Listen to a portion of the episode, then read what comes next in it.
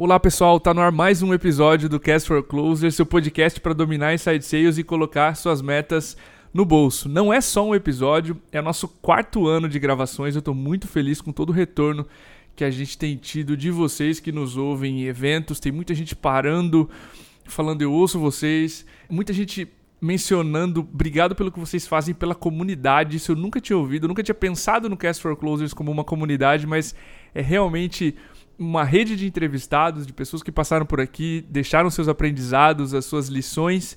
Então, muito obrigado por tudo que vocês nos retornam também. É um prazer estar de volta às gravações.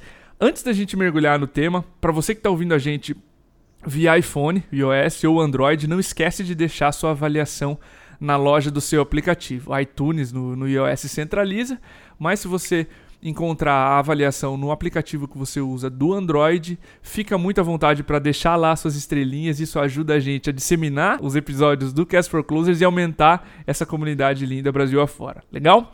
Agora sim, mergulhando no, no, episódio, o tema de hoje é a abertura da quarta temporada do Cast for Closers, é negociação em vendas. A gente trouxe o Davi Matos, Davi é coordenador comercial da Involves. O Davi é um amigo que os eventos de vendas, a própria MeTime nos trouxe. A gente participa de um grupo de líderes de vendas, as duas empresas, a MeTime e a Involves. E eu tive a oportunidade de participar do último encontro e veio a ideia lá mesmo de trazê-lo para cá. Ele é um, um, ótimo gestor comercial, ele é muito experiente, tem ótimas ideias. Davi, fica muito à vontade, estou muito feliz que tu topou o convite aqui de abrir a temporada do Cast for Closers. Fica muito à vontade para se apresentar, contar da Involves, o que, que ela faz, enfim, o que, que tu faz, quais as tuas experiências prévias, enfim. Seja muito bem-vindo. Beleza, valeu, Diegão. Obrigado pelas palavras aí, primeiro, antes de qualquer coisa. Valeu, valeu. Muito obrigado. Prazerzão estar aqui, já acompanho o programa há bastante tempo e, pô, é uma honra estar participando agora ouvinte como também. entrevistado também. É.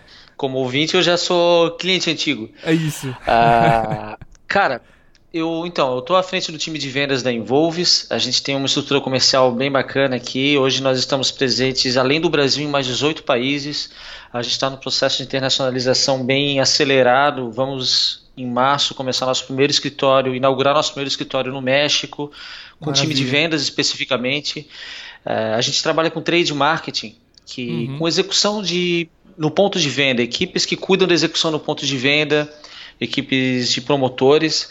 E temos um aplicativo que faz a gestão dessa execução. Perfeito. Além disso, temos soluções de BI e, e tudo para varejo, para indústrias né, que trabalham no varejo e para agências de promotores também.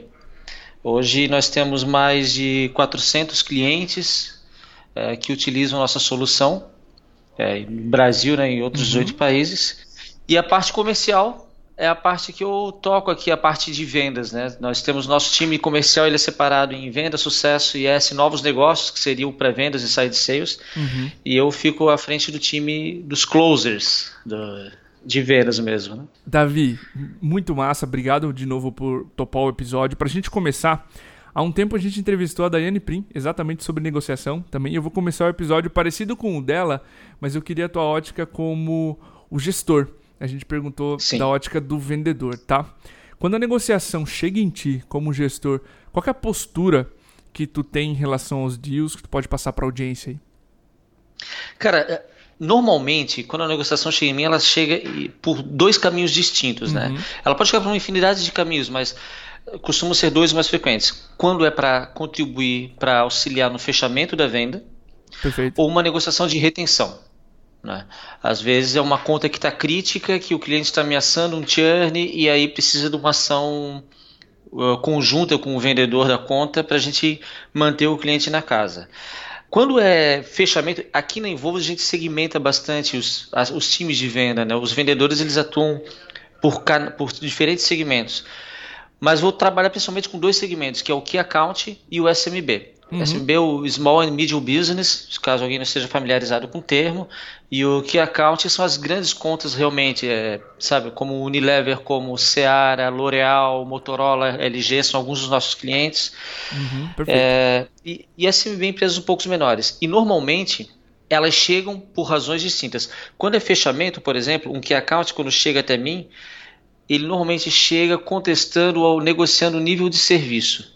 Que pode ser ele quer um consultor de sucesso dedicado exclusivo para ele, ele quer um suporte num horário que nós não estamos habituados a atender, uhum. ele quer um nível de, servi de serviço diferente. Isso é quando o que account chega. Então, o meu papel como gestor é fazer a intersecção com outras áreas aqui da empresa para a gente ver de que maneira a gente pode chegar e solucionar aquela dor ou levar esse serviço que o cliente está tá interessado, que ele precisa, né? Perfeito. Quando é SMB, normalmente a dor que chega para o fechamento é preço ou prazo. Né? O cara quer desconto, ele quer começar a pagar a primeira parcela em 60 dias. Normalmente o SMB ele vem mais com uma dor nesse sentido. Nesse caso, também a atuação junto com o vendedor é, se o cliente já chegou para fechamento e está negociando o preço, é que provavelmente o negócio já está fechado. Uhum. É difícil quando chega na parte de preço que o negócio não esteja realmente 90% ali concluído. Vai depender muito de como a negociação se desenrolou para chegar naquela discussão de preço, né? Perfeito. A gente lida muito com concorrentes e a gente a Involves, a nossa solução hoje ela provavelmente é a mais cara do mercado de trade marketing, mas também porque a gente tem um nível de serviço muito alto e os nossos clientes percebem esse valor. Uhum. É, quando chega uma contestação de preço, não é necessariamente porque o cliente achou que o nosso preço está caro, mas porque ele tem um balizador da concorrência que às vezes pode ser metade do nosso valor. Sim. E aí vai de levar, entregar para o cliente as informações que a gente tem nas mãos, assim, de outras empresas que são concorrentes do cliente que trabalhavam com aquela outra solução e migraram para a gente. Que uhum. ganho que tiveram. Então a gente faz um estudo muito alto do ganho de produtividade que os nossos clientes da nossa base têm ao utilizar o nosso serviço. A gente sempre procura fazer um, uma mensuração como que o cliente entrou e como que ele está depois Ótimo. de X é meses, X anos. E aí eu consigo entregar para o meu cliente em negociação dados concretos, dados reais de evolução que o cliente teve ao utilizar a minha solução. Eu não vou ficar divagando sobre possíveis ganhos que ele venha a ter. Primeiro eu mostro assim, um caso de um concorrente real dele que teve um ganho real uhum. na sua execução, na sua operação, seja através da comprovação de um ROI ou de uma, um maior controle que ele não tinha antes, uma maior visibilidade sobre a operação dele. Maravilha, Davi. Tu começou a mencionar ali a diferenciação da postura de SMB Enterprise. Isso é uma parte bem interessante, porque quando tu negocia SMBs, a gente viu aqui na MeTime e com vários outros clientes, precisa ser muito mais padronizado, né? Os valores unitários para cada contrato e as entregas de valor são muito semelhantes. Então, precisa ser mais padronizado e mais justo com todos os clientes. Essa postura que tu mencionou. E no Enterprise, cada um deles, né, essa, essa própria diferenciação de entrega, de customização, cada um vai exigir de um modo do teu time. Então, a tua postura tem que ser muito mais flexível. acho que é uma, uma coisa que tu come começou a mencionar ali na, na resposta que eu acho que vale a gente reforçar. E, claro, empoderar o vendedor, né? Quando tu falou ali de trazer o vendedor, ou key account, ou SMB, não abrir tudo que aquele vendedor lutou para conseguir na negociação, é, mantê-lo empoderado e tudo aquilo que ele defendeu durante a negociação é um ponto interessante, é nobre do gerente também fazer. Uma segunda dúvida minha, tu já começou a resolver, que é como tu protege ou flexibiliza o preço e que dicas tu poderia dar para nossa audiência? Tem a ver com entrega de valor, aquilo que estava comentando, enfim, como é que tu reage a essa flexibilização barra proteção ao preço? Para a gente faz muito sentido uh, separar que account de SMB, né? Porque são mercados uhum. com particularidades muito específicas, tem realidades pô, muito distintas. Uh, o próprio tomador de decisão costuma ser outro, né? Se eu estou no key account, sim. costuma ser um C-level que vai entrar na negociação. Se eu estou num SMB, normalmente o líder de projeto tem uma força muito alta. Então, isso já exige de mim um vendedor diferente para cada um dos casos. Né? No Key Com Account certeza. eu vou ter um cara que vai vender um projeto. Ele vai ter que entender a realidade do cliente, do mercado, uh, do concorrente. Ele vai ter que é um estudo muito mais profundo. O SMB ele acaba focando mais um pouco em funcionalidades do uhum. serviço para atender uma demanda específica que aquele cliente tem. Na proteção do preço que tu mencionou, a gente tem algumas táticas, algumas ferramentas que costumam funcionar muito bem. O cliente, quando quer preço, a gente tem que saber, ter, o vendedor ele precisa ter a habilidade de identificar se ele quer preço por, por cacuete de negociador, uhum, né, uhum. que muitas vezes o cara não importa o que tu fale, ele vai pedir desconto e ponto final. e aí uma coisa que eu sempre bato no, na tecla com os vendedores aqui da Involves é que assim, nós somos vendedores da Involves e não compradores do cliente. Ótimo. Então, o vendedor tem que se posicionar desse modo, cara. Eu não sou o comprador do cara. Ele vai me pedir desconto, eu sei disso.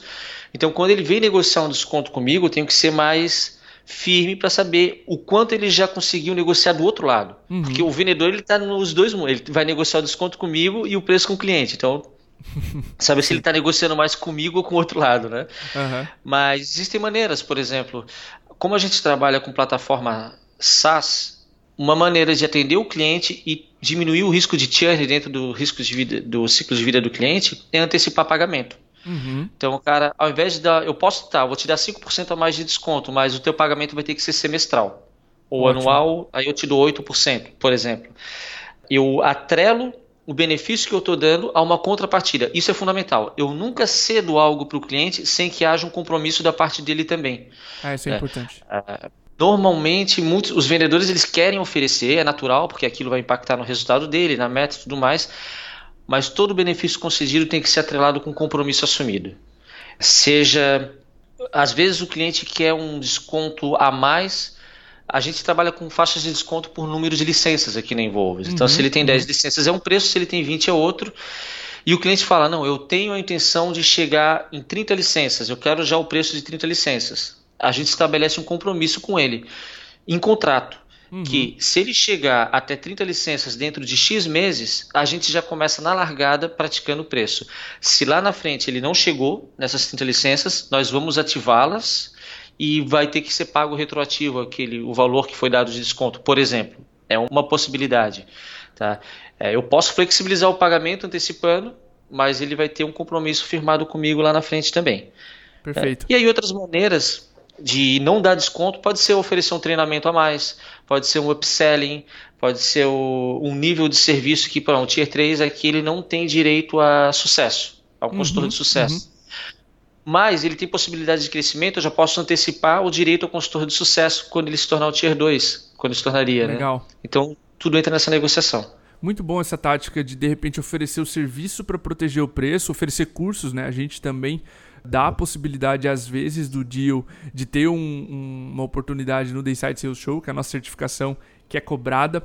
Mas eh, tu já antecipou a resposta da minha próxima pergunta que tratar a venda como uma troca, né? É muito comum a gente ver o vendedor ceder, ceder, ceder e ir em direção ao cliente, mas o cliente vir pouco na direção do vendedor. E é normalmente quando as vendas se tornam quase abusivas, né? O vendedor fecha, mas fecha com aquela sensação de que foi usado quase, de que a negociação foi muito injusta. Então acho que essa dica, se a gente puder reforçar para a audiência de tratar a venda como uma troca e usar a possibilidade do cliente ter desconto, né? Descontos padronizados, claro, para que você não tenha que se explicar para o próximo cliente que você vai, vai fazer a reunião, mas tratar a venda como uma troca, negociar o desconto por um pagamento à vista, no nosso modelo de recorrência é muito saudável, antecipação de caixa é bem Sim. interessante. É, a gente. Eu vou fugir um pouco do tema para voltar para ele. Uhum. Uh, naquele nosso encontro de líderes de venda, a gente comentou sobre o papel do vendedor e o perfil do vendedor. E existe um estigma em muitos mercados que o vendedor é aquele que não deu certo em nenhuma profissão. Sim. Ou não passou Sim. no vestibular, não, acabou como vendedor. Infelizmente. Essa é uma estigma que precisa ser quebrada, que precisa ser rompida totalmente o vendedor ele tem que se preparar para ser vendedor, ele tem que ser um especialista. Todo mundo fala muito que o Neymar ganha bastante, mas poucos falam do empresário que vendeu o Neymar. Uhum. E esse empresário tem mais outros tantos jogadores no seu leque, na sua carteira, e que ele está fazendo essas negociações. Quanto ganhou o Juan Finger para tirar o, Real, o, Cristiano Ronaldo do Real Madrid e levar para a Juventus? Sim. É, esse, essa movimentação, isso é vendas, isso é vendedor, só que são especialistas. E a gente, como vendedor, a gente tem que se especializar também. E é uma coisa que eu bato muito na tecla com os meus vendedores. Eles têm que ser especialistas no mercado do cliente. O cliente ele vai perceber valor no teu produto, ou no nível de serviço, ou vai parar de achar que está pagando caro quando ele sentir confiança que tu sabe do que tu está falando e que tu conhece a realidade dele. Então, se tu conhece a dor que o mercado dele apresenta, que uma dor do mercado, por exemplo, de um canal indireto, de um distribuidor, uhum. o cara que distribui o produto da Nestlé tem uma dor diferente da Nestlé. em si. Perfeito. A Nestlé quer ter uma visibilidade sobre as vendas e o distribuidor precisa de outra informação. Se eu conheço, eu consigo apresentar para ele a minha solução de uma maneira que vai atender a dor dele e não uma dor genérica. No mercado internacional, por exemplo, nas negociações internacionais, uma coisa que eu sempre pego no pé dos vendedores é que eu não posso chegar para fazer uma negociação no Peru uhum. mostrando o exemplo do Brasil. Então, os vendedores, eles sempre têm agenda fechada. Se a minha demonstração, feita através do BitTime, vamos fazer o nosso jabá aqui, se a minha demonstração ela vai ser realizada às 3 horas da tarde, a agenda dele tem que estar fechada às duas já. Sim. Porque essa uma hora antes da, da demonstração, ele tem que entrar em várias páginas do Peru e pesquisar o mercado, vai, o mercado de papel.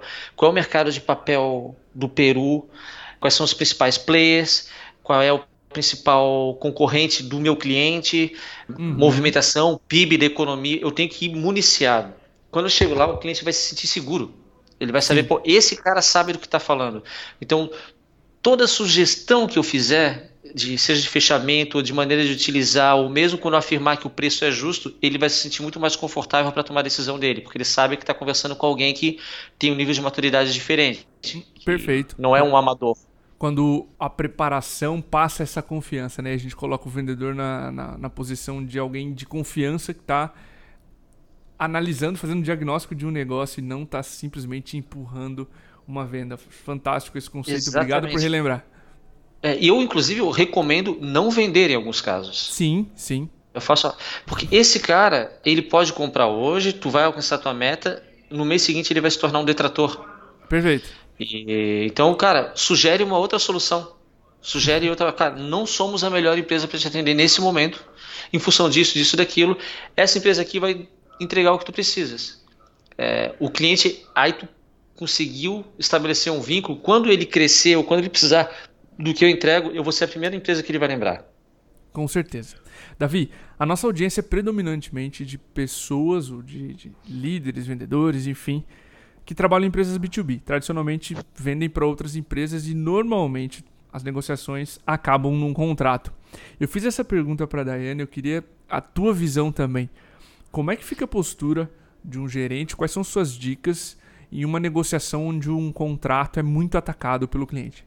Sim, isso é muito comum. A gente, a nossa venda é bem complexa. Uhum. Nosso ciclo de venda pode variar de seis, de três meses a dois anos. A gente já teve casos de uma negociação de dois anos e sete meses. E quando toda etapa de negociação de preço, funcionalidades, entrega de serviço, ela é atendida, entra uhum. a parte jurídica e às vezes a parte jurídica leva 60 dias. Né? Exatamente por causa disso que tu passou. É muito complexo. Tem advogado, às vezes tem advogado que ele contesta a cláusula para dizer que fez alguma coisa. Assim. Então tu sabe, cara, é, Perfeito. só está mudando a redação, mas é diz o mesmo. A gente tem três premissas aqui. A gente precisa simplificar, agilizar e antecipar a parte jurídica. Legal. Simplificar o nosso modelo de contrato hoje é bem simples. Antes a Involves tinha os modelos de contrato mais tradicional, que são várias páginas e com muitos artigos e com é. cara, não, corta.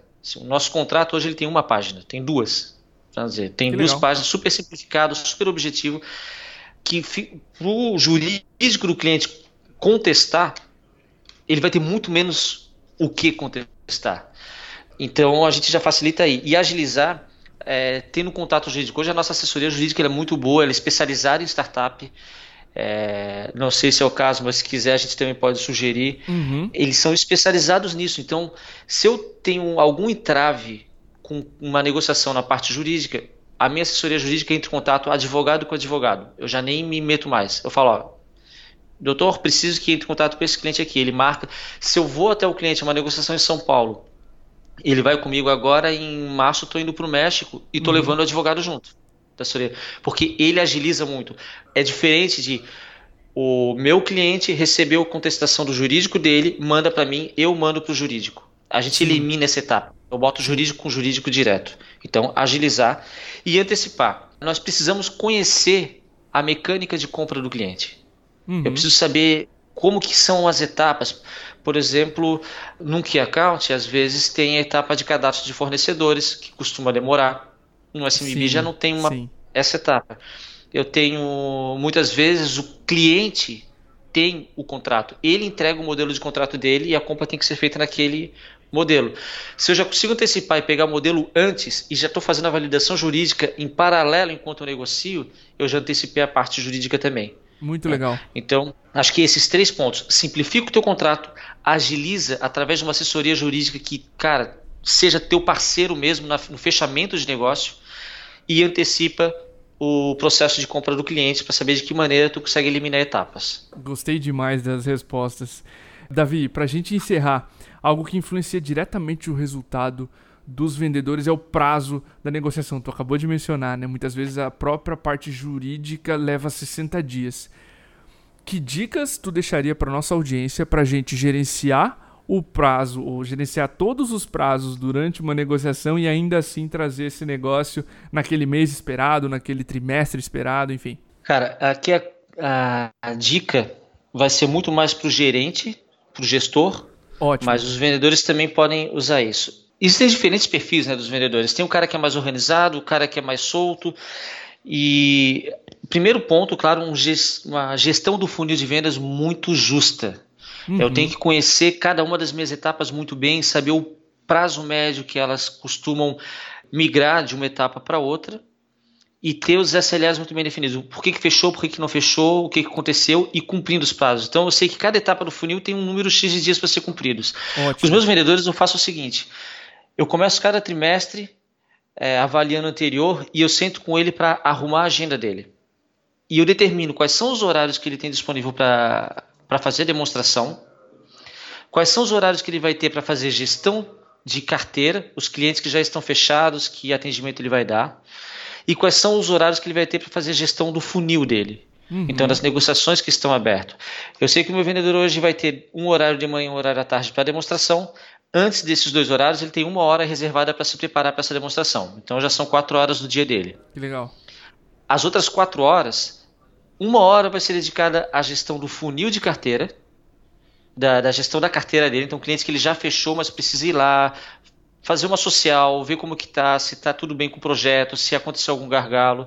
E uma hora é voltada para a gestão de oportunidades em aberto. Então, coisas que ele está negociando, seja atualizar o pipeline dele, para eu, uhum. se eu precisar entrar lá no sistema, eu tenho visibilidade de em que etapa está. A contratação de uma ferramenta que faça a gestão do funil de vendas é é praticamente imprescindível para a gente, né? Legal. Senão tu vai fazer um controle manual é muito difícil. Mas bloca a tua agenda.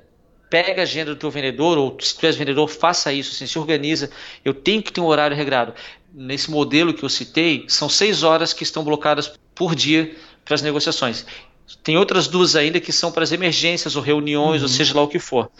Mas vendedor, prioridade é vender. Então, se ele tiver mais do que duas horas por dia destinado a ação que não seja venda, alguma coisa está errada. Está desperdiçando tua força de venda.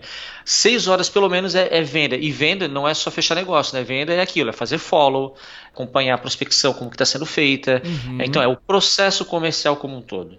Ótimo. Uh, acho que essas seriam as principais dicas aí. Muito massa. É legal você ter apontado esse ponto de calibrar a agenda do vendedor. Muitas vezes é um, é algo que a gente leva por garantido, né? Que o vendedor sabe gerenciar a tua própria agenda, quanto tempo ele gasta preenchendo o CRM, trazendo essas informações para a empresa e muitas vezes não, né? A agenda está toda bagunçada. É legal esse cuidado que Sim. tu tem ali com os gerentes. É legal a gente passar esse cuidado também para nossa audiência. Mas complementa, por favor. Cara, e é importante ter uma, um conhecimento bom do teu modelo comercial, né? Porque assim, isso que eu estou sugerindo, ele já não se aplica, por exemplo, com Key Account, porque uhum. o modelo de negociação é outro. No Sim. Key Account, um cliente pode ocupar o dia inteiro, pode ocupar a semana inteira. Uhum. Eu estou com uma negociação bem grande que ela está há quatro meses. O vendedor está praticamente dedicado a quatro meses em uma negociação.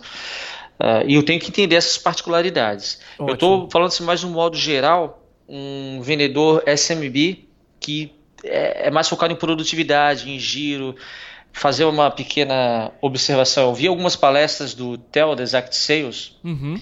É, nesses eventos que a gente se esbarra aí de vez em quando, Sim. e ele falando muito sobre a venda não sendo arte, a venda como processo. Perfeito. Uh, eu discordo veementemente. Eu quero um dia ter a possibilidade de falar para ele pessoalmente. Porque, assim, a venda ela precisa do processo, ela precisa se organizar, ela precisa do treino, ela precisa da prática, precisa do suor, mas tem um quê de arte sim, que é o sim. fechar, é saber antecipar, saber identificar quem que vai ser o influenciador que vai trazer o contrato assinado. Isso é feeling, cara. Uhum. Feeling pode ser treinado, mas o feeling tu não consegue planilhar. E especialmente numa conta que é account, tu ter o, o timing certo de agora é hora de botar o bafo na nuca, agora eu vou fazer pressão, porque senão o cara escapa. Agora é hora de eu dar um tempo, porque ele vai precisar respirar com toda a informação que eu mandei.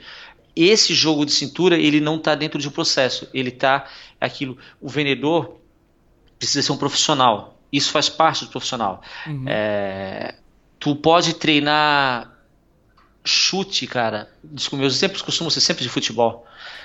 Tu pode fazer um processo para treinar cobrança de falta a tua vida inteira, mas poucos vão ser um cobrador como o Zico foi, ou bom, tu és São Paulino como o Rogério Ceni foi. Sim. Né? Então ali tem uma dose de talento, tem uma dose de arte também. E a gente tem que saber dosar as duas coisas. Por isso que se eu entendo bem o meu perfil de vendedor, eu vou conseguir auxiliar ele. O meu processo, bloqueando a agenda, eu estou auxiliando ele a ter mais organização e conseguir ter um, uma cadência de fechamento melhor. Mas entendendo o meu processo de venda como um todo, se eu tenho um cara que account, eu sei que ali o meu processo vai ser um pouquinho diferente. Eu vou ter uma atuação mais de suporte a ele do que de cobrança dele. Mas eu tenho que conhecer a equipe que tens na mão, né? Maravilha. Cara, muito obrigado, Davi, pela participação, por esse episódio. Adorei o papo, cara. Foi um prazer abrir a temporada número 4 do Cast for Closers contigo. Fica à vontade para dar um abraço aí na nossa audiência e a gente fechar esse episódio. Cara, o prazer foi meu. Espero ter contribuído aí com os insights. Ah, se surgir outras oportunidades, Tô 100% dentro.